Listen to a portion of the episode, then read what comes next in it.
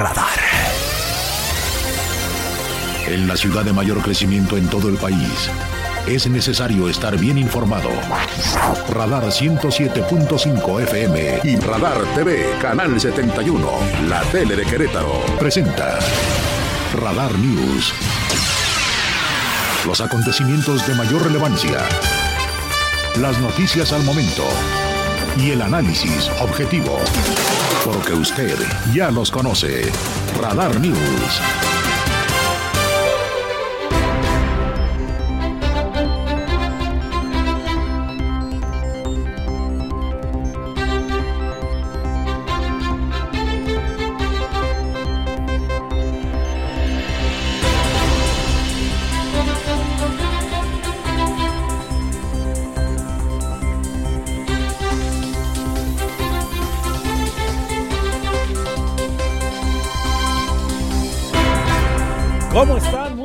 Tardes. La una y unos cuantos segundos en la capital queretana de este el undécimo día del mes. Estamos llegando a todo el centro de la República a través del 107.5 de frecuencia modulada. Saludo a la gente de Radar TV en el 71 de WIS, la tele de Querétaro Radar TV. Gracias por su confianza en esta nueva emisión a media semana, esperando que les vaya muy, pero que muy bien. Gracias por su compañía. Ojalá que tengan un día espléndido y que nos acompañen hasta las 3 de la tarde. Abrimos la página de lo más relevante en la información en este que es el Día Internacional del Agradecimiento. Y mire usted, creo que uno de los valores más importantes que un ser humano puede tener, formarse al paso del tiempo, es este, el de ser agradecidos. Es importante que lo hagamos. Aprovechar la fecha para difundir el valor magnífico del agradecimiento creo que es relevante. De esas fechas que el mundo ha construido, casi todos los días es el, el día de algo, que se conmemora, que se recuerda, que se festeja, que se reflexiona. Bueno, este nos parece de la mayor relevancia. ¿Usted qué opina?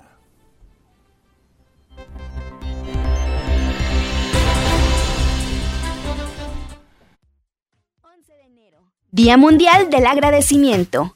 Cada 11 de enero es una celebración para difundir el valor de ser agradecidos con los demás. No se sabe el origen de esta fecha, se dice que podría ser un intento de alguna empresa de postales de agradecimiento para hacer publicidad de sus productos. De todas formas, apoyamos esta fecha para difundir el valor de ser una persona agradecida con los demás, bien sea con las personas que te hacen feliz, familiares o amigos, o incluso con las personas que te cruzas día a día.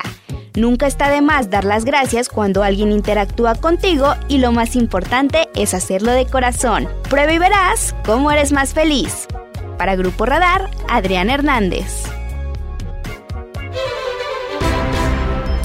Gracias Adriana.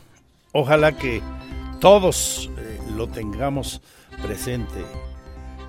No, no dejar eh, pasar por alto cuando alguien hasta en el mínimo detalle nos hace una cosa bonita, nos dice algo agradable, nos hace un favor, hasta lo que usted quiera, lo importante, no dejar de decirle justamente, oye, gracias, ¿no?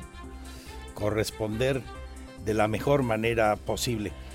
Este día en el plano nacional, la nota destacada, tiene que ver con la binacional después de la cumbre de los jefes de Estado de Norteamérica que se realizó ayer. Hoy la binacional entre Canadá y nuestro país es lo que llama la atención en medio de un momento complicado, en medio de la tensión y reclamos de los canadienses, igual que de los norteamericanos, de los estadounidenses, pero en particular de los canadienses por la política energética de nuestro país. En medio de esta coyuntura compleja, el presidente ofreció López Obrador al primer ministro de Canadá, Justin Trudeau, recibir a las empresas privadas que tengan inconformidades y establecer un canal de diálogo. Recordar que hay una controversia formal ante la sala especializada del TEMEC sobre esto. En el arranque de la reunión México-Canadá, el mandatario mexicano reconoció que hay estas diferencias, pero dijo, podemos resolverlas. El pasado viernes, antes de la visita a México del primer ministro del país de la hoja de Maple, adelantó allá en Montreal que plantearía su preocupación a López Obrador sobre ese manejo del sector energético y la responsabilidad que tienen los países que integran el Tratado de Libre Comercio.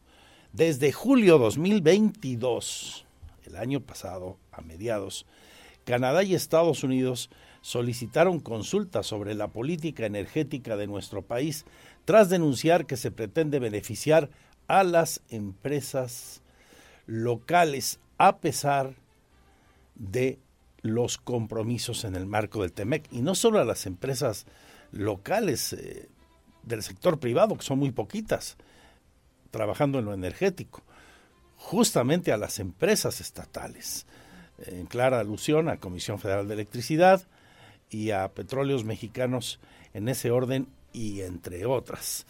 Este día, en el mensaje abierto a la prensa, Trudeau agradeció la colaboración de López Obrador para abordar el tema. El primer ministro, sin embargo, hizo una referencia explícita al sector energético. Desde Palacio Nacional, Trudeau pronunció un breve discurso en el que se refirió a los retos que enfrentan los dos países en materia económica, social y la importancia de mantener la amistad para resolverlos. Somos ambos países progresistas que respetan la oportunidad, la justicia, la igualdad para todos empleos para las clases medias y quienes se esfuercen para unirse a la protección del medio ambiente y apoyo para los pueblos indígenas en el centro de nuestra visión, pedía Justin Trudeau. Mientras en su intervención, López Obrador refirió que también dialogaron sobre las empresas mineras que tienen inversiones en México y en particular sobre la importancia de la empresa TransCanadá que firmó un contrato con Pemex para la construcción de un gaseoducto. Así las cosas en las notas destacadas del plano nacional. También desde muy temprano, por ahí de las 7 de la mañana, divulgaba a Claudia Sheinbaum una información en su cuenta de Twitter sobre 12 operativos simultáneos, 12 cateos en diferentes puntos de la Ciudad de México en los que habrían detenido a 11 personas presuntamente vinculadas con el atentado de hace unas semanas contra el periodista Ciro Gómez Leiva.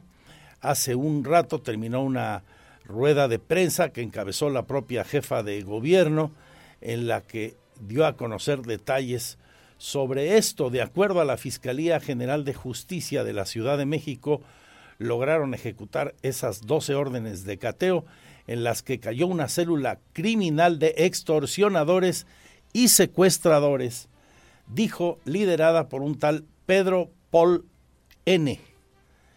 Este se presume es el responsable del atentado contra el periodista. La fiscal Ernestina Godoy dijo que preparan el expediente por los delitos de homicidio en grado de tentativa en contra del periodista. Tienen 48 horas que marca el plazo de ley y eh, pues explicó también cómo fue la persecución a Gómez Leiva después de que salió de su programa de televisión en imagen y pues lo que ya se sabe, lo recordó, no se ha revelado más información que esta, cuáles fueron las causas que motivaron el atentado, si hay eh, otros autores intelectuales y o materiales. Vamos a desglosar esa información que se ha generado en las últimas horas. Hay buenas noticias aquí en Querétaro. También eh, destaco el anuncio que ha hecho hoy el gobierno de la entidad para apoyar a las familias que fueron afectadas por la falta de agua tras los daños al acueducto 2 por instrucciones del gobernador, ha dicho hoy la secretaria de gobierno, van a apoyar a cerca de 8 mil viviendas. 8 mil viviendas con tomas domésticas en 218 colonias afectadas por los daños al sistema de agua potable y contarán con un beneficio extraordinario de 500 pesos que les van a bonificar en el recibo de febrero el gobierno del estado brindará un apoyo extraordinario a 80 mil viviendas con tomas domésticas en 218 colonias de las que fueron más afectadas por el daño al acueducto 2. Es decir, miles de familias, 80 mil, contarán con un beneficio extraordinario de 500 pesos, aplicable para el recibo del mes de febrero. Le tendré todos los detalles sobre este apoyo. Hoy también habló el nuevo comandante de la decimoséptima zona militar, el general Julio César Moreno Mijangos sobre la seguridad aquí. Ya anunció que se van a reforzar los operativos en los ductos de Pemex que pasan por Querétaro. Un anuncio importante para evitar el guachicoleo y la presencia de bandas del crimen organizado que eh, tuvieran la intención de hacer eh, negocio en la entidad y los colaterales, efectos negativos que tiene este por el robo en la ductería de Pemex. Vamos a platicar de política y políticos. Una declaración interesante hoy de el diputado Felipe Fernando Macías para sus cuates Felifer en el sentido de que Guadalupe Murguía es un buen perfil para ser la candidata del PAN al centro cívico interesantísimo que venga de él, porque desde hace algunos meses se incluía su nombre en la baraja de los potenciales candidatos a la presidencia municipal de Querétaro por Se le incluía en la lista con varios, como Agustín Dorantes, por ejemplo. Eh, se mencionaba también el, el nombre de algunos otros secretarios del gobierno, Mario Ramírez Retolaza, que es uno de los activos importantes, el oficial mayor que tiene eh, el PAN y de las filas del Ejecutivo, de, María, de Mauricio Curi González, pero pues ya claramente, como le platiqué aquí, desde octubre se viene perfilando un importante número de voces. En el pasado le hubiéramos dicho la cargada, ¿no? Ya se destapó la bufalada en favor de Guadalupe Murguía para que eventualmente sea el relevo de Luis Nava en la presidencia municipal. Primero la candidata del partido a ocupar la presidencia municipal de Querétaro. Esta declaración, por eso tiene este, una especial relevancia, una especial connotación. Por supuesto, él no se descarta para seguir adelante en su carrera política en la posición que su partido lo coloque, dice Felifer. Eh, y hay muchas, muchas posiciones en juego, ¿eh? desde la reelección de personajes eh, en el Senado, en la Cámara de Diputados Federal, por supuesto en algunas de las presidencias municipales. Y bueno, la joya de la corona para nosotros, el 2024, que es la fórmula al Senado de la República. Eh, ¿Qué mujer, qué hombre serán la fórmula? La lista es más larga que la fila de las tortillas.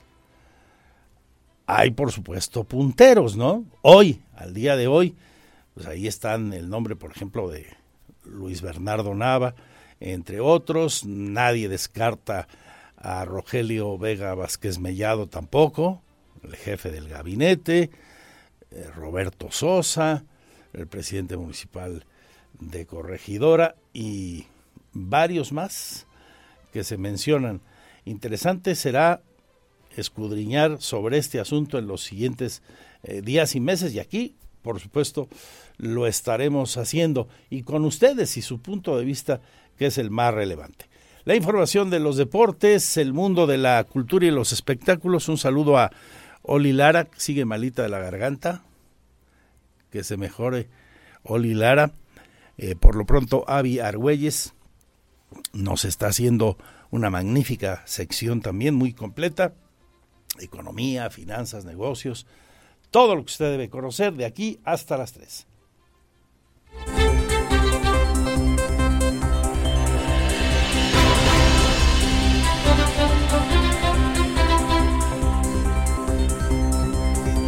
Vamos a regresar con el resumen de la información general. Les recuerdo los puntos de contacto de radar al ir a la pausa. Nuestro WhatsApp, por ejemplo, 442-592-1075. Y desde luego el Twitter de su servidor, arroba Andrés Esteves MX. Fanpage Magazine TV Cro o andresesteves.mx, que por cierto es la misma dirección de la web con las noticias, ahí donde está también nuestro canal en streaming. Comenzamos.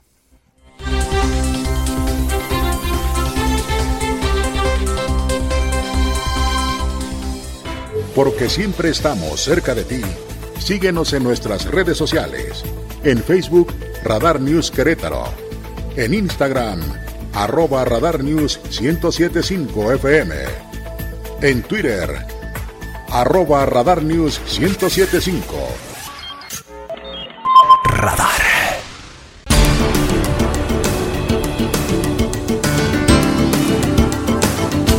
Las notas destacadas de la jornada y todo el sumario de la información relevante del día. A la una con 21 minutos está concluyendo la reunión bilateral entre los presidentes de México y el primer ministro de Canadá, López Obrador y Justin Trudeau.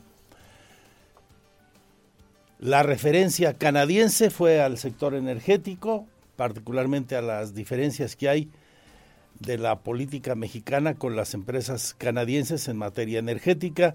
El presidente de la República dijo, se abre el diálogo, estamos dispuestos a escucharlos y a llegar a la solución de esta problemática. El presidente mexicano tuvo una postura cordial en este sentido con Trudeau, que agradeció ese trato y dijo que hay que potenciar a la región y a la relación bilateral entre los dos países. Una célula de presuntos extorsionadores y secuestradores liberadas por un señor al que llaman Pedro N, alias Paul, estaría detrás del atentado contra el periodista Ciro Gómez Leiva, ha dicho hoy la Secretaría de Seguridad Ciudadana de la capital de la República y comentado en rueda de prensa por parte de la señora Claudia Sheinbaum, la jefa de gobierno de la capital del país. Informo que con el trabajo conjunto de la Secretaría de Seguridad Ciudadana, la Fiscalía General de Justicia de la Ciudad de México y el apoyo del Centro Nacional de Inteligencia, fueron detenidas 11 personas relacionadas con el ataque al periodista Ciro Gómez Leiva, perpetrado el 15 de diciembre del 2022. Durante esta madrugada se realizaron 12 cateos, donde participaron elementos de investigación de la Secretaría de Seguridad Ciudadana, policías de la Subsecretaría de Operación Policial, así como ministerios públicos y policías de investigación de la Fiscalía General de Justicia de la Ciudad de México. Causas, motivos vendrán después cuando se realice la investigación. Lo más importante en este momento es la acción que se hizo, que tiene resultados y vamos a seguir informando como lo hemos hecho hasta ahora. Buena noticia, un avance a no dudarlo importante en la investigación en este atentado que ha conmocionado a la opinión pública nacional, que rompió la burbuja que existía en la Ciudad de México respecto a los periodistas de ámbito nacional que no padecían una agresión a diferencia de lo que ocurre en el resto de la República, donde muchos periodistas han padecido atentados que han costado la vida de varios de ellos y han convertido a nuestro país en el lugar más peligroso para ejercer el periodismo de entre aquellos que no tienen una guerra formalmente declarada. Hay un avance significativo. Lo malo, pues que todavía no se sabe qué motivó el ataque. La Fiscalía de la Ciudad de México investiga el caso no como una agresión o secuestro, sino como un homicidio en grado de tentativa. Así que hay que esperar a saber por qué, qué llevó a este grupo criminal mm, del cual no se tenía mucho conocimiento, es de poca monta en principio, a atentar contra la vida de uno de los periodistas más conocidos de México. Ahora sí que de parte de quién, habrá que seguir al pendiente de todo esto y que se resuelva. Igual que hay que estar al pendiente y que se resuelva el resto de los casos de periodistas desaparecidos. Hoy hay tres en el país, en la zona de Tierra Caliente, en el estado de Guerrero. Hay muchos homicidios que no se han resuelto y muchas agresiones en otros niveles que tampoco se han resuelto. Qué bien que se avanza en el caso de Ciro, pero pues hay que esperar que se resuelvan los otros casos de gente que no son tan famosa y que su vida vale exactamente lo mismo. Y de otros homicidios que no son de periodistas, de agresiones a defensores de los derechos humanos, a políticos, a empresarios, a artesanos, a indígenas, feminicidios, atentados contra menores de edad, crímenes contra menores de edad. Mucho por resolver en la Ciudad de México y en el país, sin regatear el mérito de lo que hoy avanza en la investigación en el caso particular de Ciro Gómez Leiva.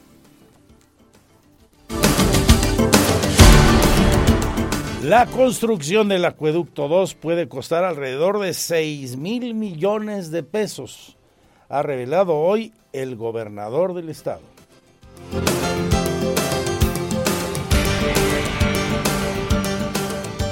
Ya en la parte operativa, sigue siendo alrededor de los 6 mil millones de pesos para, digamos, el diámetro para los próximos 50 años. Eh, íbamos a ver el secretario, como ayer les comenté al secretario de Gobernación, entiendo que por el tema de Culiacán y por el tema de la visita del presidente de Estados Unidos no nos hemos podido ver, espero vernos si no esta misma semana la que viene. 6 mil millones el costo aproximado del nuevo acueducto que garantizaría el agua a Querétaro por los próximos 50 años, más el colchón que traemos de Acueducto 2. Y sin fecha todavía la cita con Adán Augusto, pero es un avance importante el que hoy revela el gobernador, que también ha vuelto a pedir a todos los funcionarios de su administración que presenten la declaración 5 de 5 para dar transparencia a la cosa pública acabo de dar la instrucción esta misma semana a todo mi gabinete que saquemos otra vez las 5 de 5 y que sea cada año, que digamos con cuánto entramos, cuánto llevamos, cuánto estamos saliendo que sea muy transparente, porque aquí sí combatimos la corrupción, aquí sí somos transparentes. Y como le anunciaba al abrir el servicio informativo, buena noticia para los afectados por la chabacanada, la este, tontería de una empresa que al colocar fibra óptica rompió el acueducto 2 y afectó a miles de familias. Habrá un apoyo para ellas, anuncia el gobierno del estado en voz de la secretaria de gobierno Guadalupe Murguía Gutiérrez el gobierno del estado brindará un apoyo extraordinario a 80 mil viviendas con tomas domésticas en 218 colonias de las que fueron más afectadas por el daño al acueducto 2. Es decir, miles de familias, 80 mil, contarán con un beneficio extraordinario de 500 pesos, aplicable para el recibo del mes de febrero. Lo que dice doña Guadalupe Murguía Gutiérrez, la secretaria de gobierno que cada vez se fortalece más como la posible candidata a la presidencia municipal de Querétaro sería la primer mujer en su caso, electa para llegar a gobernar el municipio de Querétaro. Ya tuvimos a una interina en su momento, pero nunca una mujer ha llegado por la vía del voto a la silla del centro cívico. Primero tendrá que ganar la candidatura de su partido, como todo parece indicar hoy que ocurrirá, y luego la elección eh, general. Este día, como le señalaba hace un momento, uno de los suspirantes por esa posición, de los que ha sido incluido en la lista para contender por esa misma candidatura, dice, con sus palabras, pues ella es la buena, es Felifer Macías. Tengo mucho cariño y a ver, si algo ha tenido Acción Nacional a lo largo de su historia y de los procesos electorales, son perfiles capaces. O sea, creo que se dio en 2021, se dio en el 18, en el 15. Creo que algo que es, nos hemos esforzado todos porque Acción Nacional sea una fábrica de buenos perfiles, mujeres y hombres valientes, preparados, eh, que puedan darle a los queretanos el, servicio que necesitan. Entonces, claro que sí, claro que sí, que eh, tiene todo mi respeto y, admiración y, claro que es un perfil eh, que, Acción Nacional tiene para, para, servir a los queretanos, como muchos perfiles más que, que, pueden aportar mucho a Querétaro y al PAN. Y ahora la joya de la corona queda pues en el Senado, ¿no?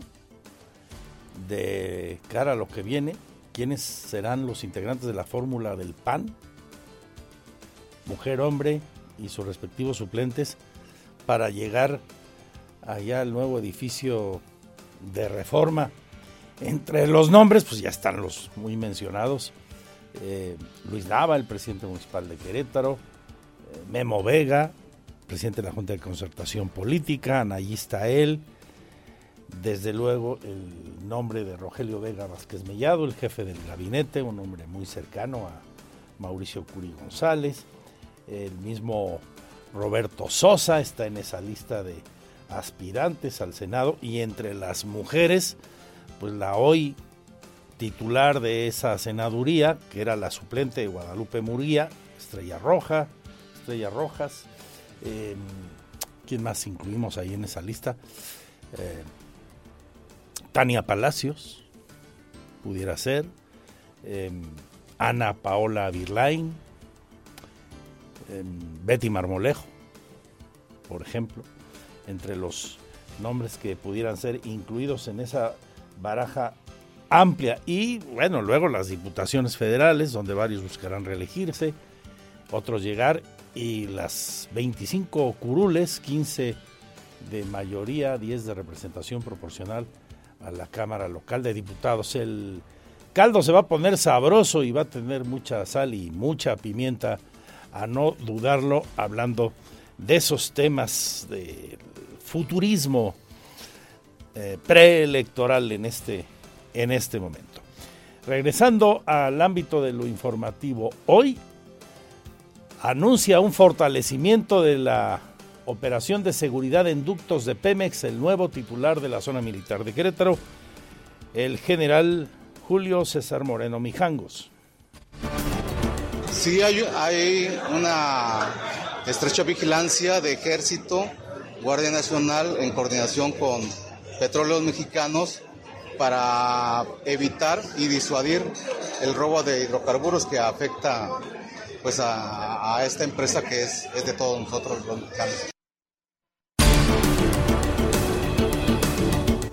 En la información económica y financiera en el ámbito empresarial hay nuevo presidente del Colegio de Ingenieros Civiles del Estado de Querétaro. Felicidades a Román López que rindió protesta hoy ante sus agremiados y autoridades.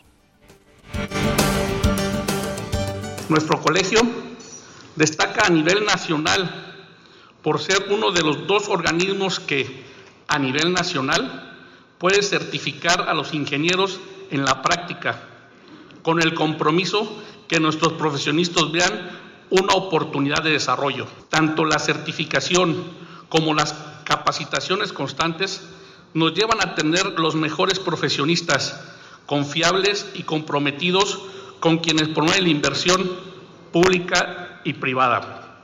El Colegio de Ingenieros Civiles está conformado por, profesionistas con experiencia, conocimiento técnico y práctico para enfrentar el desarrollo y crecimiento del Estado de Querétaro. Más de economía, el Infonavit determina que el ajuste a los créditos denominados en salarios mínimos será de 5.2%, lo que corresponde al promedio de los incrementos anuales de la inflación en los últimos cinco años, anuncia la delegada, la señora Félix Andrade. Es importante comentar que para evitar próximos ajustes anuales, los créditos que aún están denominados en de salario mínimo podrán convertirse a pesos a través de ventanilla universal de responsabilidad compartida a partir del 9 de febrero, ya que este programa es permanente y se puede acceder a él solo en mi cuenta.infonavit.org.mx en la pestaña Mi crédito y después responsabilidad compartida. Ingresamos el código postal y el estado donde se encuentra la vivienda, le damos clic en aceptar, confirmamos el trámite y guardamos el acuse de recibo con la nueva mensualidad. Todos los detalles sobre esto que es importante para todos los derechohabientes de Infonavit. Cambiando de asunto, en temas sociales, hoy la Iglesia en su habitual rueda de prensa semanal planteó los retos para el año que recién ha comenzado. Es su vocero, el padre Martín Lara Becerril.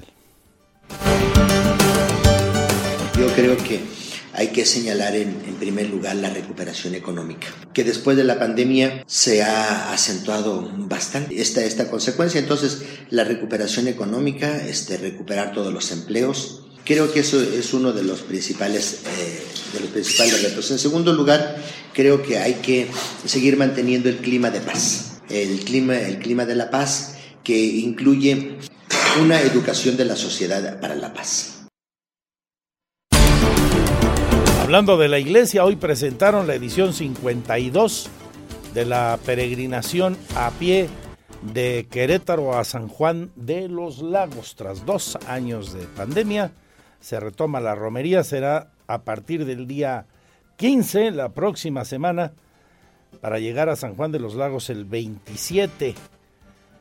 Gente de Querétaro, principalmente mucha de Tolimán también, acompañará al señor obispo don Fidencio López Plaza en el arranque de la peregrinación y la misa que se celebrará en la eh, muy estimada Basílica de San Juan de los Lagos ante aquella advocación mariana. También se informa que los días 4 y 5 de febrero se llevará a cabo en el Instituto Paula Montal, sección secundaria, que está en la cabecera municipal de La Cañada, en el Marqués, el primer encuentro para adolescentes. Se espera recibir al menos 500 jóvenes en donde abordarán los temas como la madurez humana y la vida cristiana. Hace poco a propósito de esta convocatoria, tuve la oportunidad de hablar en una entrevista para nuestro portal con don Fidencio, el señor obispo, y, le preguntaba, don Fidencio, eh, ¿qué estatus tiene el proyecto de la nueva catedral eh, para Querétaro? Su antecesor era un gran promotor de esta idea y había toda una estrategia para construir la catedral allá por los rumbos del sur de la capital queretana, donde en su momento el gobierno del estado donó un predio importante y me decía, ese proyecto está suspendido hoy, me dice don Fidel, don Fidencio, me decía don Fidencio en esa entrevista que recupero por la trascendencia eh, de la charla y a propósito de esta convocatoria para la cañada, me dice, hoy lo importante para la iglesia no es la construcción de un nuevo templo físico, es ampliar el templo de la iglesia en los jóvenes. Hoy tenemos que invertir esfuerzos, dinero y todo lo necesario para que los fieles estén cerca de la iglesia y para que más jóvenes se acerquen a la palabra de Dios. En eso están los esfuerzos hoy del obispo de la diócesis de Don Fidencio. Lo recuerdo a propósito de esta convocatoria al primer encuentro para adolescentes, donde al menos esperan que 500 jóvenes estén cerca de esa palabra y reflexionando como los temas de la madurez humana y la vida cristiana son importantes hoy en estos complejos tiempos, más allá de la religión que se profese, ¿eh? Pero en particular que la Iglesia Católica vaya a, ese tema de fondo, me parece más relevante. Y coincido también con don Fidencio que gastarte una millonada en la construcción de una nueva catedral. Ya quisiera nuestra actual catedral San Felipe Neri llenar las misas que hoy celebra. Bueno, estar a la mitad o tener más horarios. Hoy el reto de la iglesia es que la gente vuelva a, a ella, a la iglesia física, al templo, a la parroquia, al sagrario, y este, acercarse a la voz de Dios antes de hacer una obra que en esta coyuntura podría parecer hasta faraónica. En otro momento a lo mejor hubiera cabido el reto de la construcción de una nueva catedral, pero en ese momento, pues, francamente, creo que, que no, y, y comparto el criterio que nos expresaba en esa charla el señor obispo de la diócesis. En información de nuestros municipios. El de Querétaro firma un convenio con la Universidad Cuauhtémoc.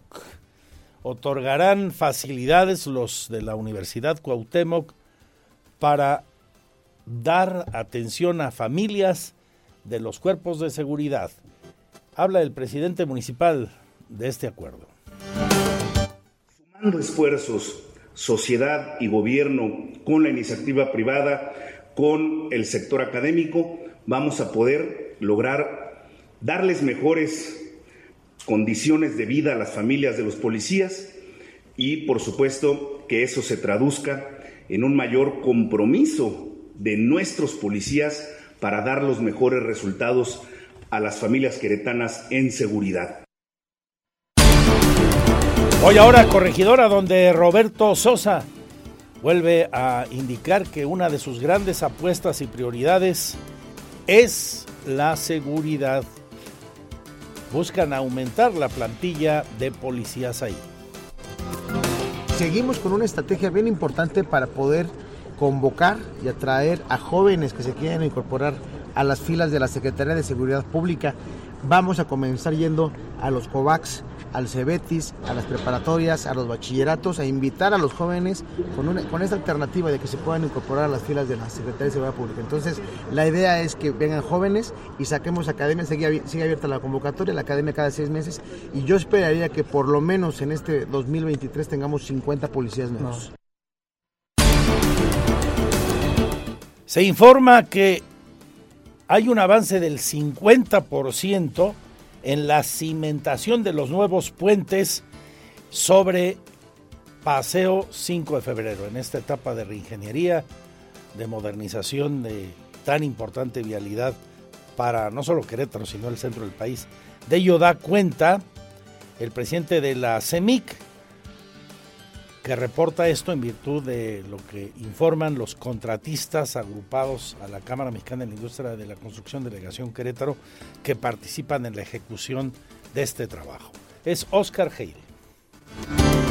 Cimentaciones, la cimentación, así es. Creo que llevan un buen avance, creo que estaban diciendo que llevan un poquito más del 50% en la cimentación de los puentes. Comentaba también que el brinco de cuando empiecen a llegar los prefabricados va a ser sustancial de un día a otro. O sea, esta parte de que la, hay prefabricados que se están realizando en planta fuera de la obra, que ahí se están avanzando, entonces seguramente cuando estos prefabricados se vengan a instalar ya sobre las cimentaciones, se tenga un impacto visual y en números mucho más alto. Destacado en el ámbito de la información deportiva, una noticia maravillosa. Gracias a Dios, tras más de una semana hospitalizado, dieron el alta al jugador de los Bills de Buffalo, Damer Hamlin, luego de varias pruebas, estuvo al borde de la muerte, tras un brutal impacto en el pecho que le provocó un paro cardíaco en el terreno de juego. Ya le dieron el alta médica al jugador de Búfalo. Y también una gran noticia, y hay muchas reacciones hoy a ello, la que le compartí en redes sociales por ahí de las 7 de la tarde de ayer, recién ocurría Guillermo del Toro, el tapatío, ganó el Globo de Oro con su versión de Pinocho a mejor película de animación. Se perfila pues al Oscar. Otra vez Guillermo del Toro con esta versión de Pinocho. Ya tendremos la lista completa de los ganadores ayer al Oscar y todo el mundo de la cultura y los espectáculos en esta edición con Avi Argüelles. Faltan 15 minutos para las dos y tenemos mucho más esta es la segunda de Radar News, mi Twitter, arroba Andrés Esteves MX. Gracias por su confianza.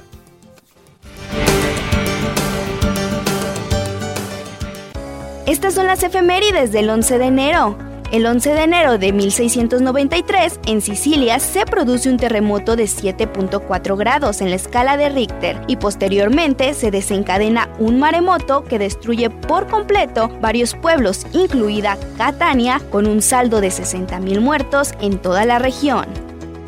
Para el año de 1913, el Tíbet se independiza de China después de la expulsión de las fuerzas de la dinastía Qing y de la firma del acuerdo, el Dalai Lama regresó al Tíbet. En el año de 1922, por primera vez se suministra insulina a un paciente. Se hizo en el Hospital General de Toronto, en Canadá. Para 1989 se logra la detención en Francia de Josu, máximo dirigente de la banda terrorista ETA. Para finalizar, el 11 de enero de 1994, los jefes de Estado y de Gobierno de la OTAN acuerdan en Bruselas la creación de la Asociación para la Paz, que integra a países del expacto de Varsovia. Para Grupo Radar, Adrián Hernández. Teatro, cine, conciertos. El show business en Querétaro en Radar News Entertainment. Licenciado Andrés Esteves. Soy Gaby Argüelles y les traigo lo mejor de información de cultura y espectáculos. El día de hoy les traigo una recomendación que no pueden dejar pasar por alto. Y es que continúa la celebración por los 100 años del clásico de terror del cine mudo Nosferatu, del año 1922, dirigido por Frederick Wilhelm, filme que será proyectado y musicalizado en vivo este 12 de enero a las 8 de la noche en Galería Libertad. La musicalización en vivo estará a cargo de Miguel Ángel Villanueva. Frías va a estar increíble. La entrada es completamente gratis y se recomienda, por supuesto, llegar con anticipación ahí a Galería Libertad, que se ubica en Andador Libertad, número 56, en el centro histórico. Nosferatu es considerada una de las obras cumbre del expresionismo alemán y se trata de la primera película relacionada con la novela de Bram Stoker, Drácula. Este filme ha sido proyectado anteriormente en otros recintos culturales de Querétaro, como el Centro de Artes, donde la película fue musicalizada por León Ramírez. Así que ya lo sabes, no te pierdas este evento que va a estar increíble este 12 de enero.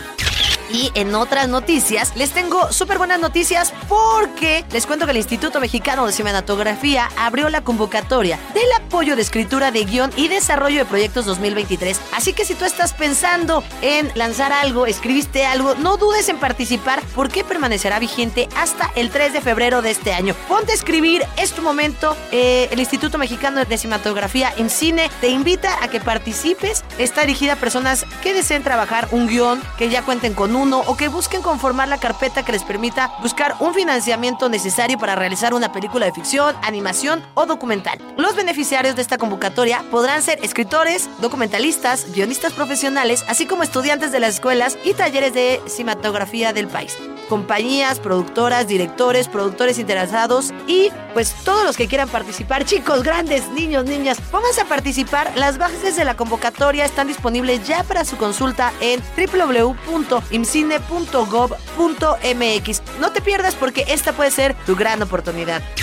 Y ya para terminar, la Secretaría de Cultura del Estado informó la culminación de la ruta de la identidad queretana que consistió en la elaboración de 18 murales, uno en cada municipio de la entidad a cargo de los artistas del ámbito urbano, quienes se inspiraron en las culturas locales para que las obras y su narrativa conecten con sus comunidades. Se trata de murales de alrededor de 21 metros cuadrados en los que las aplicaciones de color combinadas con el arte público permiten a las y los ciudadanos sentirse orgullosos de su entorno. Además, de reforzar, por supuesto, el sentido de identidad. Y, bueno, a la fecha están concluidos 16 de los 18 murales proyectados. Actualmente están en proceso lo de Arroyo Seco y el Marqués, que ya son los últimos para cerrar con broche de oro.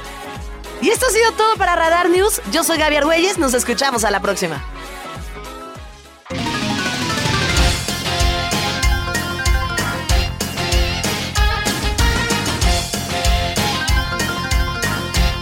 Dos de la tarde ya con dos minutos. ¿Qué tal? ¿Cómo le va? Bienvenidos a la información de los deportes. El día de hoy que hay actividad de fútbol. Se está llevando a cabo la Supercopa de España.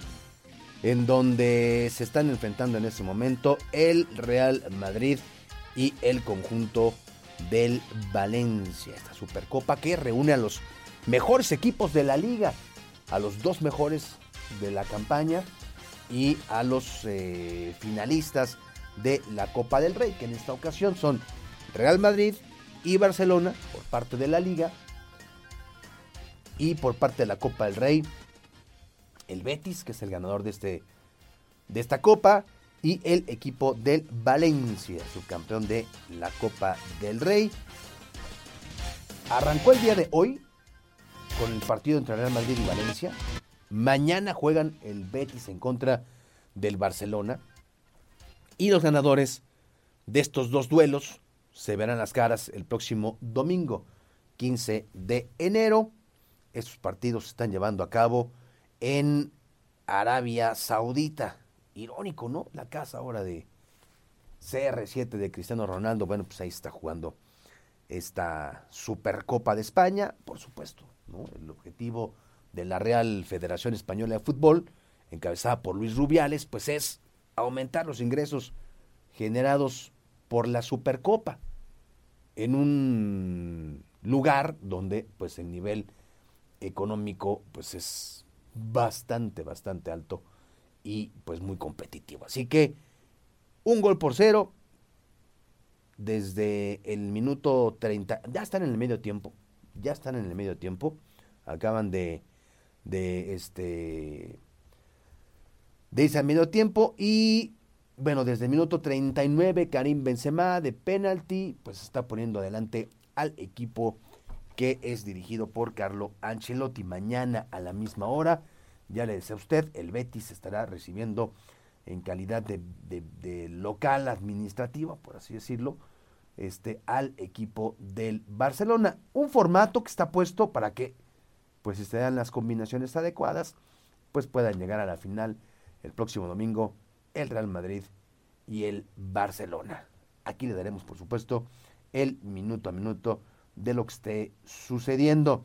En más información, bueno, pues déjeme contarle usted que eh, una buena noticia para el tema de la NFL y este asunto de el eh, jugador de los Bills, señor Damar Hamlin, quien finalmente, bueno, pues ya dejó el hospital, va a continuar su rehabilitación en casa, ya fue dado de alta de manera segura para continuar con su rehabilitación. Esto lo dio a conocer el, cuerpo médico que estuvo a cargo de la salud del jugador, este jugador de los Bills de Buffalo, que pues fue ingresado al hospital el pasado lunes después de haber sido pues eh, víctima de un fuerte impacto que le generó un paro cardíaco.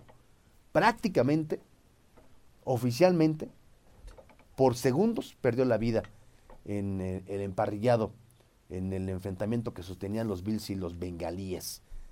Fue gracias al protocolo de seguridad, al protocolo médico que reaccionó de manera inmediata y fue eh, llevado al hospital para ser posteriormente reanimado y apenas el pasado lunes abandonó el hospital en donde estuvo en Cincinnati para pasar un par de días en eh, Buffalo, donde finalmente, bueno, pues hoy, hoy ya se dio de alta a este chico Damar Hamlin, quien pues ya está en casa con los suyos, con sus padres y su hermano de 7 años, 24 años de edad de Hamlin. Y pues ahora habrá que ver después de la recuperación, después de la rehabilitación, pues si está en condiciones o no de seguir jugando.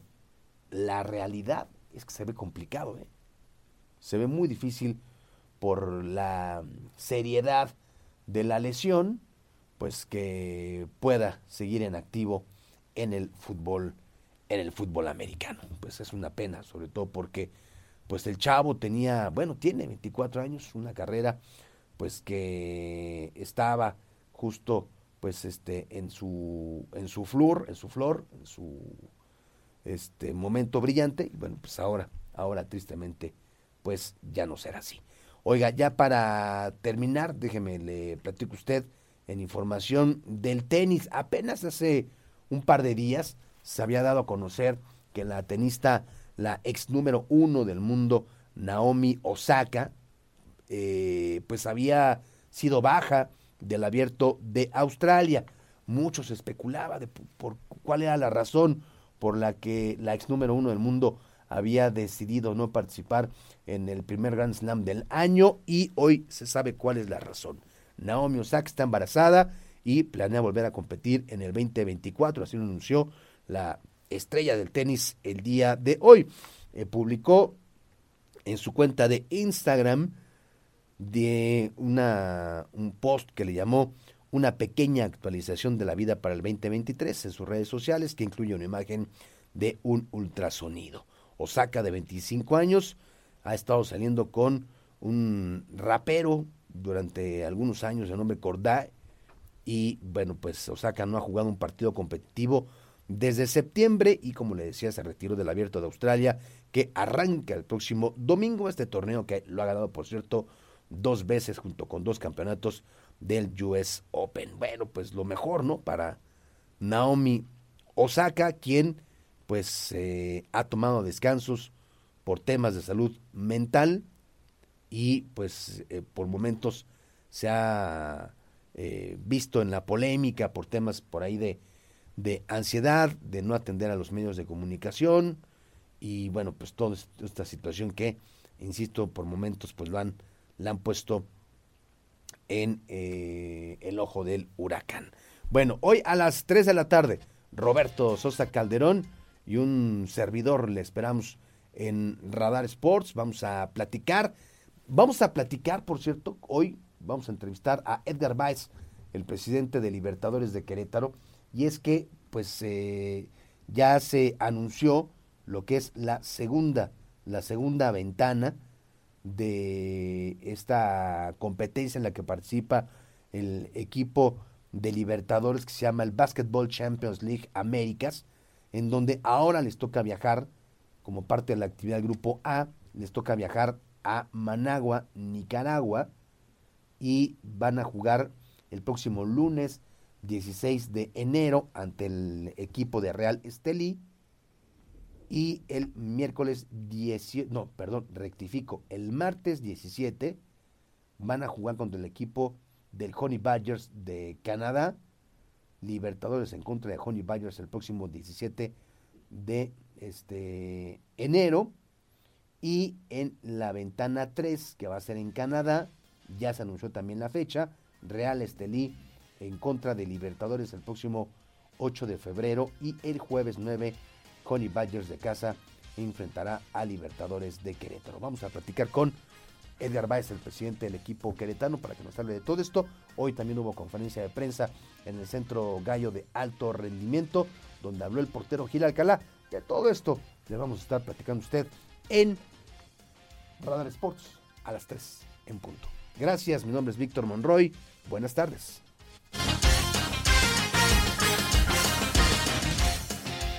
Porque siempre estamos cerca de ti.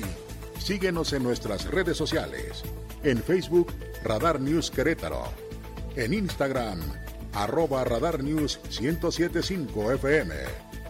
En Twitter, arroba Radar News 1075.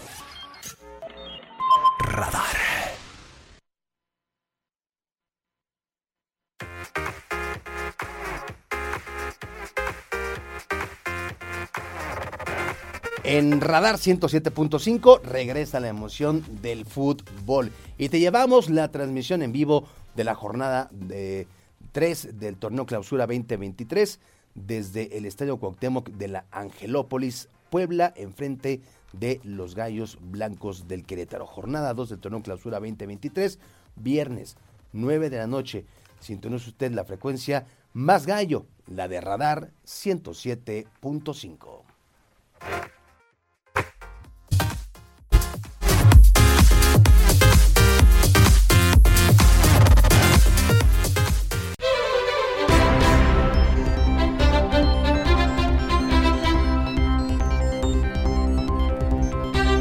Las dos con 15 minutos, gracias por seguir con nosotros este día que el gobernador habló de Acueducto 3, lo que va a costar, reitera la cantidad aproximada de la inversión, mmm, seguramente más de 6 mil millones de pesos, todavía no se define, por cierto, la manera en que se va a financiar, hay que hablar primero con el gobierno federal, justo de esto también comenta Mauricio Curi González en la siguiente información que nos transmite Andrea Martínez.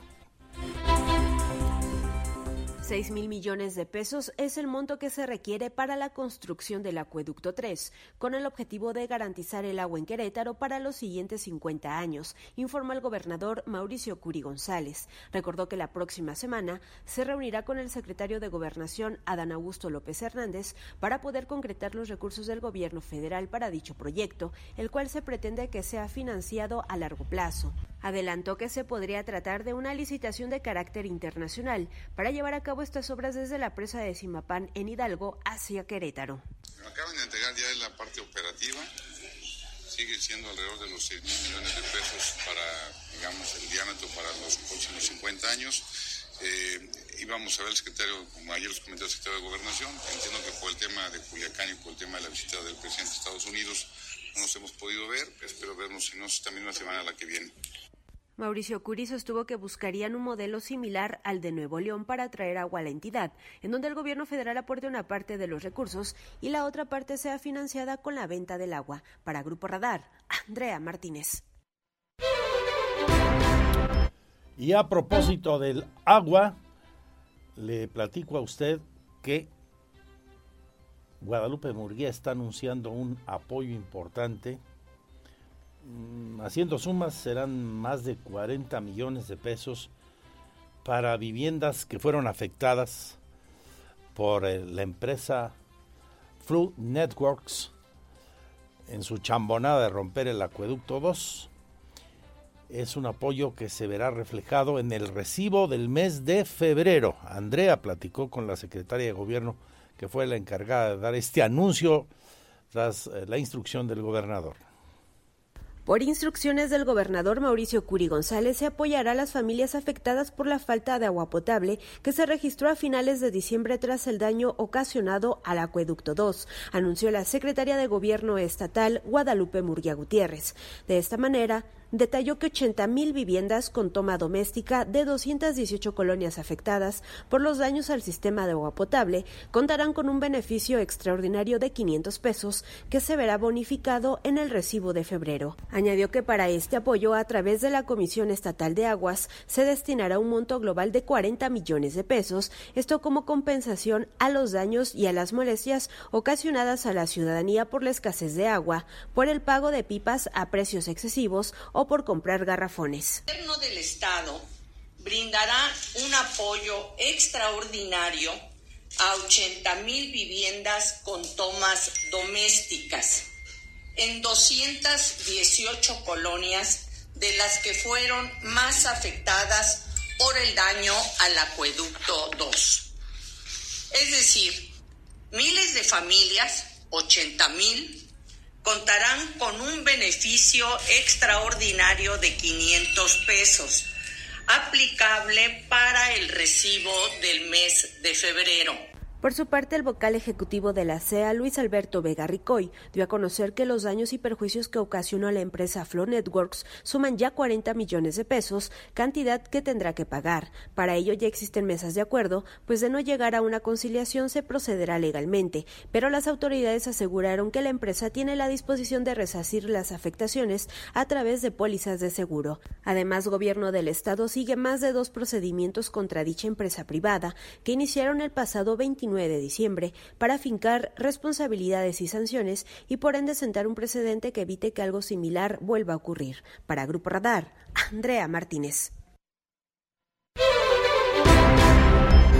Bueno, pues rescatando de la información también y como subtitular de esta nota, para que quede evidenciado, dicen que ya están negociando Flow Networks con la CEA para pagar los daños que no se preocupe la SEA, según esto, porque tienen una póliza de seguro para eh, pagar esas afectaciones que se calculan en esos millones, más de 40 millones de pesos, eh, por lo pronto. Y también, según lo que le hemos venido transmitiendo aquí, con información de las autoridades. Así las cosas con ese asunto. 2 con 21 minutos. El gobernador vuelve a pedir a todo su equipo que presente su declaración 5 de 5. Aquí sí hay transparencia, dice Mauricio Curi González acabo de dar la instrucción esta misma semana a todo mi gabinete que saquemos otra vez las 5 de 5 y que sea cada año, que digamos con cuánto entramos, cuánto llevamos, cuánto estamos saliendo, que sea muy transparente, porque aquí sí combatimos la corrupción, aquí sí somos transparentes. Cambiamos de asunto, nos vamos con el sector empresarial, el sector productivo, economía, finanzas y negocios. Hay nuevo presidente del Colegio de Ingenieros Civiles del Estado de Querétaro. Mucha suerte en su gestión al señor López, Román Intzunzin López, y su consejo directivo.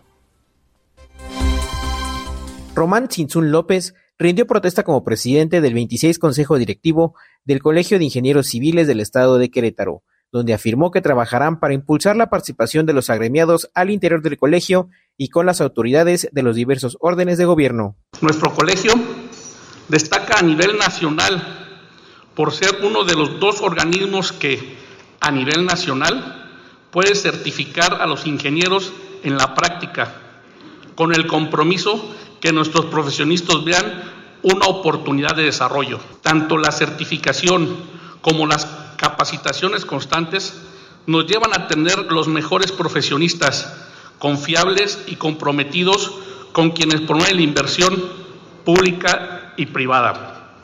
El Colegio de Ingenieros Civiles está conformado por, profesionistas con experiencia, conocimiento técnico y práctico para enfrentar el desarrollo y crecimiento del Estado de Querétaro.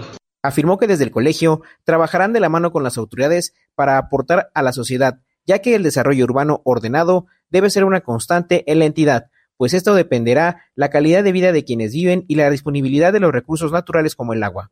Destacó también la participación ciudadana en los proyectos que requieren impulso de parte de la sociedad en el Estado. Finalmente, Sinsun Sin López afirmó que el Colegio de Ingenieros Civiles de Querétaro destaca a nivel nacional por ser uno de los dos organismos en el país que pueden certificar a los ingenieros en la práctica con el compromiso de que los profesionistas vean una oportunidad de desarrollo. Para Grupo Radar, Alejandro Payán.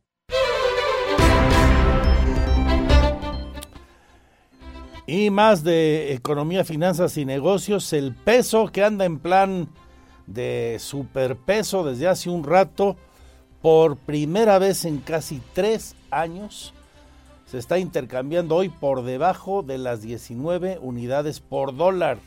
En algunas casas de cambio, cheque la cotización por si usted tiene que comprar divisa norteamericana. En los bancos es mucho más cara y algunos se pasan de rosca, pero mire, ya hay lugares donde, tanto en la capital del país como aquí en Querétaro, se está cotizando a 18.99. Gana casi 0.3%, o sea, unos 8 centavos con relación al martes, la moneda mexicana. Es el nivel más fuerte del peso desde el 25 de febrero del 2020. O sea, todavía no empezaba el confinamiento. Ya estábamos en pandemia, pero todavía no empezaba el confinamiento del COVID-19. Expertos relacionan hoy, investigando el tema, la ganancia de nuestra moneda con la expectativa de una posible moderación en la inflación tanto en Estados Unidos como en otros países desarrollados, lo que naturalmente impactará en el nuestro. Desde la perspectiva de los analistas, el resultado también puede determinar un ritmo en las eh, tasas de interés de los Estados Unidos al alza. El consenso prevé que la inflación, por ejemplo, en Estados Unidos este año pueda alcanzar una tasa anual ponderada del 6.5%. Así las cosas, el tipo de cambio prevé un peso sólido para los próximos tres meses al menos. Usted es derechohabiente del Infonavit, esto le va a interesar a propósito de tasas de interés. La tasa baja en el Infonavit al 5.2% este año. Habla la delegada con ustedes y nosotros, es Diana Félix Andrade.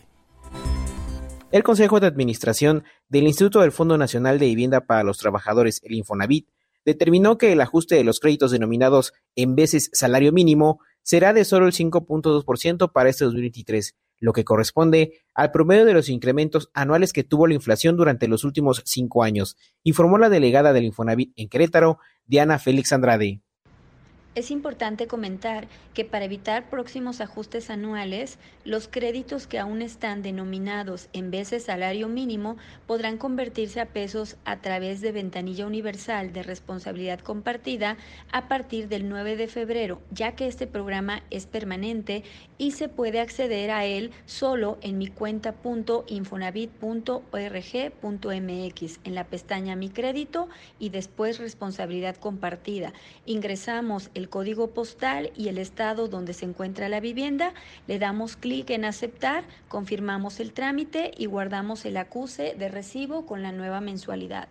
El esquema en veces de salario mínimo es un ajuste menor al incremento del salario y de la unidad de medida de actualización, la UMA, por lo que los créditos en vez de salario mínimo no serán afectados por el incremento del 20% al salario mínimo a nivel nacional y el 7.82% en la unidad de medida y actualización, la UMA. Finalmente, explicó que para hacer estas actualizaciones, las y los acreditados deben acceder a mi cuenta Infonavit al portal www.micuenta.infonavit.org.mx, elegir la pestaña Mi crédito, después en la parte de responsabilidad compartida, ingresar en el estado y código postal donde se encuentra la vivienda, hacer clic en trámite y seleccionar la columna de responsabilidad compartida, confirmar el trámite y guardar el acuse en el monto de la mensualidad. Para conocer el saldo y crédito de la mensualidad a pagar, las y los acreditados pueden ingresar a mi cuenta Infonavit en este portal o llamar al Infotel al 800-008-3900 o acudir al servicio de Infonavit más cercano. Para Grupo Radar, Alejandro Payán. Información policiaca. Radar News.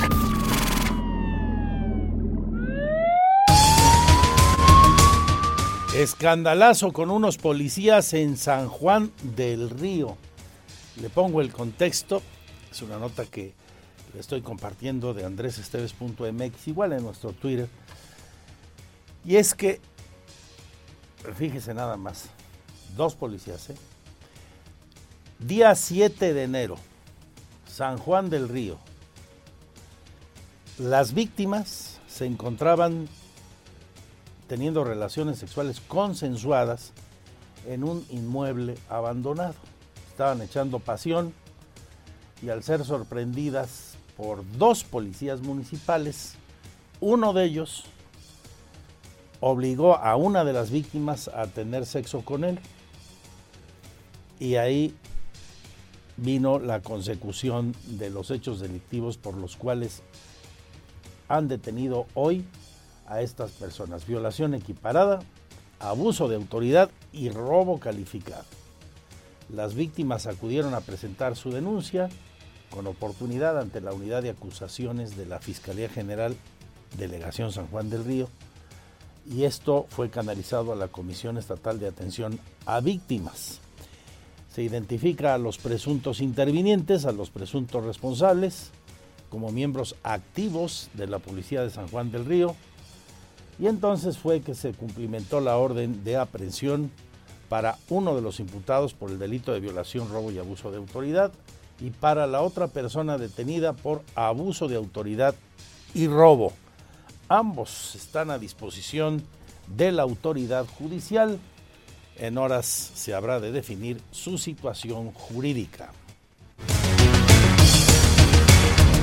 En Colima se informa que la titular de la unidad de combate al secuestro, Marta Esther Rodríguez Serna, fue agredida a disparos la mañana de este miércoles y ha fallecido hace apenas un rato debido a la gravedad de las heridas, informa la Fiscalía de Colima. El hecho ocurrió la mañana de hoy a las 9.20 en la colonia La Joya en Villa de Álvarez, cuando sujetos armados interceptaron a la servidora pública y dispararon en su contra, iba descendiendo de un vehículo oficial y ahí fue atacada.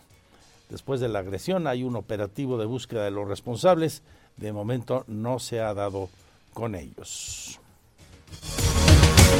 Y esta mañana muy temprano en su cuenta de Twitter, la jefa de gobierno de la Ciudad de México, Claudia Sheinbaum, informaba de 12 operativos conjuntos simultáneos en los que participó la autoridad de la capital y ahí detuvieron a 11 personas presuntamente responsables del atentado contra Ciro Gómez Leiva, como le he venido platicando a usted a lo largo del programa, ya se tiene a estas personas presuntamente, presuntamente donde encontraron a varios de ellos, había eh, engomados y carteles con las siglas del cartel Jalisco Nueva Generación. Es de lo poco que ha trascendido. No se ha informado respecto a si hay autores intelectuales ubicados y más autores materiales. En, ese momento, en este momento hay 11 presuntos responsables detenidos y un señor ubicado como Pedro N. alias Paul detrás del ataque. Oficialmente no sabe el porqué del ataque al periodista. Como le digo, seguramente a lo largo de las declaraciones de los hoy detenidos, presuntos responsables, como autores materiales, podría haber noticias. Hay un avance serio, importante, por lo que parece, en torno a este asunto. Sin olvidar, ya digo, que nadie lo perdamos de vista, que hay muchos casos pendientes por resolver de compañeros periodistas atacados de diferentes maneras, hasta las muchas víctimas que padecemos en el último año y por años que siguen sin resolverse con claridad. Periodistas en lugares apartados del país, compañeros que trabajan en medios de comunicación tradicionales o en los medios alternativos, hoy en redes sociales y demás, y por los que pues también tenemos que pedir se esclarezca el caso y en el de Ciro se llegue hasta las últimas consecuencias. Porque el hecho de que se haya roto la burbuja de protección que parecían tener los periodistas de alcance nacional con este atentado, eh, pues la vida humana vale lo mismo de quien sea. Entonces, seguimos pidiendo el esclarecimiento de los hechos de todos los compañeros caídos o contra los que se ha atentado sin quitarles la vida y siguen sufriendo acoso por la realización de su trabajo. Y claro que en general sobre cualquiera de los homicidios que han ocurrido en el país, se trate de quien se trate, civiles, feminicidios, eh, menores, de quien sea, tenemos muchos retos, sin quitarle mérito al avance de esta investigación, reitero. Así lo decía hace un rato, poco antes de comenzar este programa, Claudia Sheinbaum al revelar sobre el tema y también la fiscal de la capital de la República Mexicana, doña Ernestina Godoy. Tenemos el audio de Claudia Sheinbaum, la vamos a escuchar.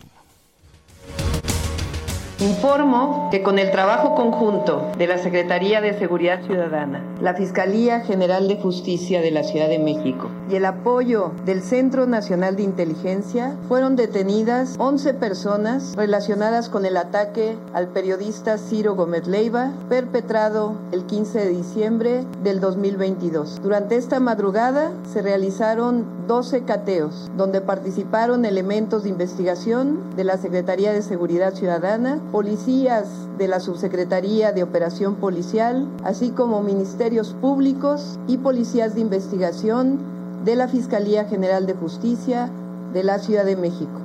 Causas, motivos vendrán después cuando se realice la investigación. Lo más importante en este momento es la acción que se hizo, que tiene resultados y vamos a seguir informando como lo hemos hecho hasta ahora. Porque siempre estamos cerca de ti. Síguenos en nuestras redes sociales. En Facebook, Radar News Querétaro. En Instagram, arroba Radar News 1075 FM. En Twitter, arroba Radar News 1075.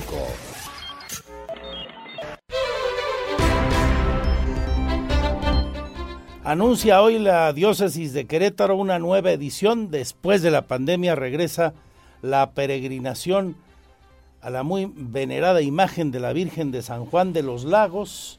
El señor obispo de la diócesis estará recibiendo a los peregrinos el 27 de enero. Parten el día 15. Esto lo informa hoy la diócesis. Y hace otro anuncio importante. 4 y 5 de febrero en el Marqués, en La Cañada, en el Instituto Paula Montal, un encuentro, el primer encuentro para adolescentes donde esperan recibir a 500 jóvenes. El gran reto de don Fidencio, hacer que la iglesia vaya hacia los jóvenes y los jóvenes vuelvan a, a mirar a la palabra de Dios.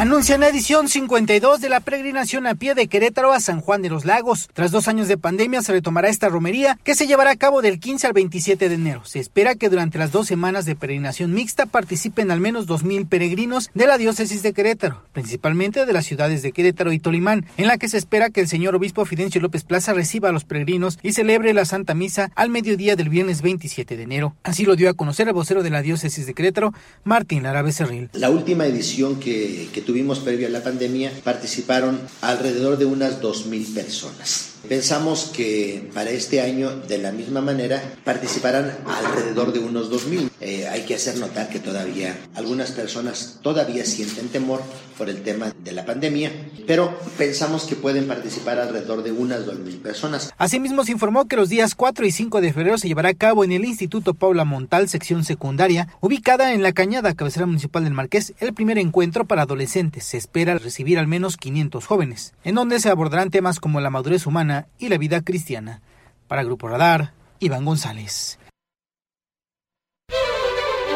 Y en el marco de este anuncio, en la rueda de prensa de la curia, se le preguntó al padre Martín Lara sobre cuáles le parecían los retos para Querétaro y la Iglesia Católica en este año que recién ha comenzado. Él plantea tres, el tema económico, la seguridad y la paz social. Así lo dijo.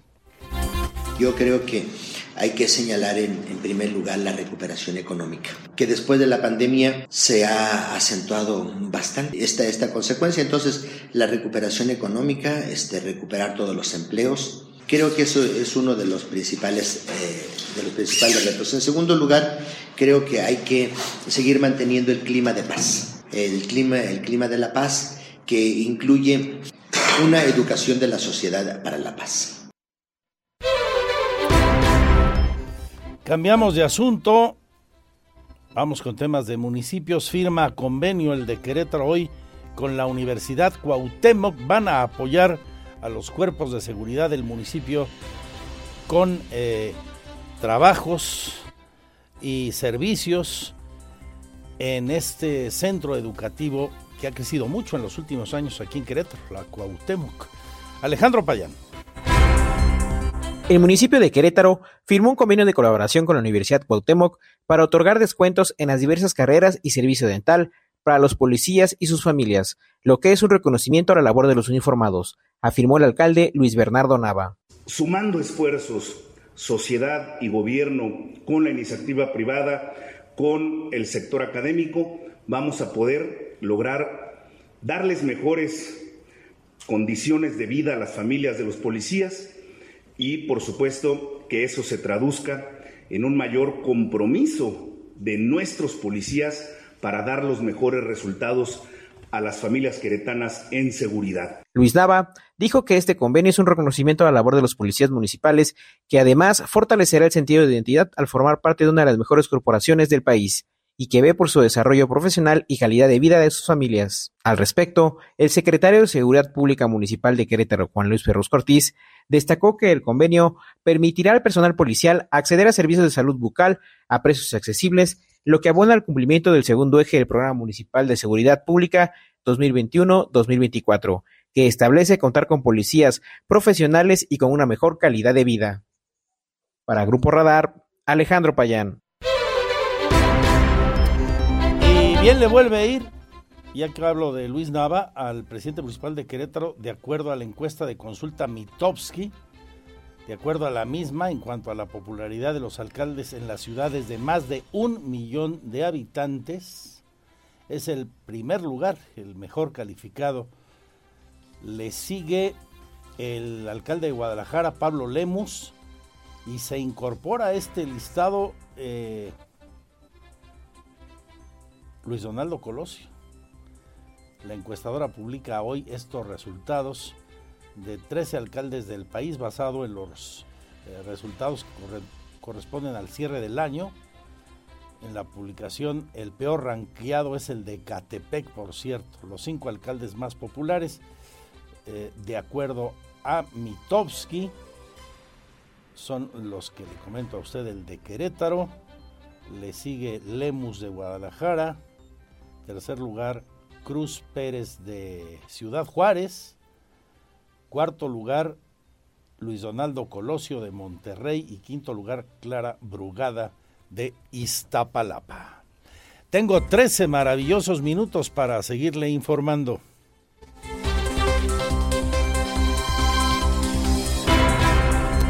Más de alcaldes, el de Corregidora mantiene su apuesta y qué bueno por la seguridad incorporarán más policías, dice Roberto Sosa, en esta demarcación.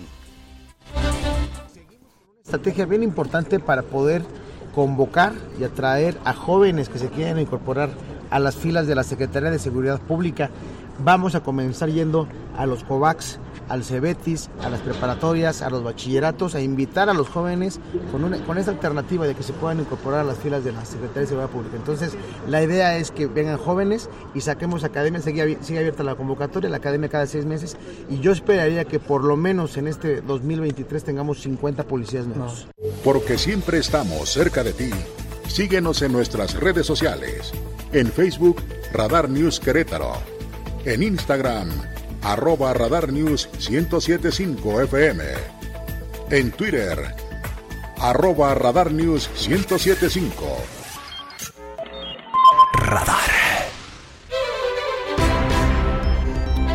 Nos vamos con las del estribo. Información importante. Reporta CEMIC el avance de las obras de sus agremiados en la transformación del paseo 5 de febrero ya va al 50% el avance de la cimentación de los nuevos puentes.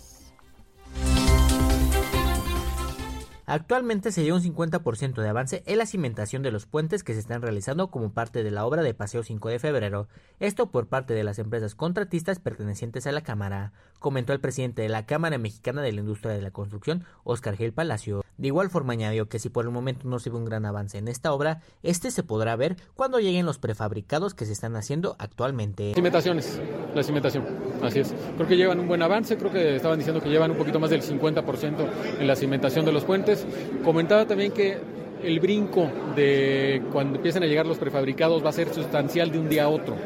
O sea, esta parte de que hay prefabricados que se están realizando en planta fuera de la obra, que ahí se están avanzando, entonces seguramente cuando estos prefabricados se vengan a instalar ya sobre las cimentaciones, se tenga un impacto visual y en números mucho más alto. Las constructoras contratadas por ICA, quien se hizo de la licitación de Paseo 5 de febrero, están trabajando de buena manera sobre esta obra, consideró Gail Palacios, donde negó que esté detenida dicha construcción. Finalmente explicó que esta obra hay seis empresas subcontratadas por ICA que se encargaron de la demolición de los puentes en su mayoría y abonaron con maquinaria pesada. Asimismo, esperarían que haya más subcontratación en esta obra. Para Grupo Radar, Diego Hernández.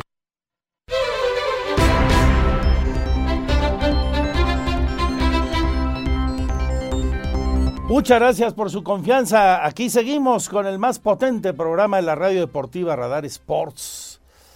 Víctor Monroy y Roberto Sosa para llevarles toda la actualidad. Como adelantábamos hace un rato, ya salió de la crisis el jugador de los Bills. Es más, ya le dieron alta médica. Maravillosa noticia en la Supercopa de España. Están empatando casi al final del partido Real Madrid y Valencia. El minuto a minuto de todo esto y la información de los deportes como a usted le gusta aquí enseguida. Nombre mis compañeros y compañeras, gracias mil por su confianza a esta nueva emisión. Salud y suerte. Adiós, adiós. Hasta mañana y cuando quieran. Ahí estamos en las redes sociales sirviéndoles como a usted le gusta todo aquello que es relevante.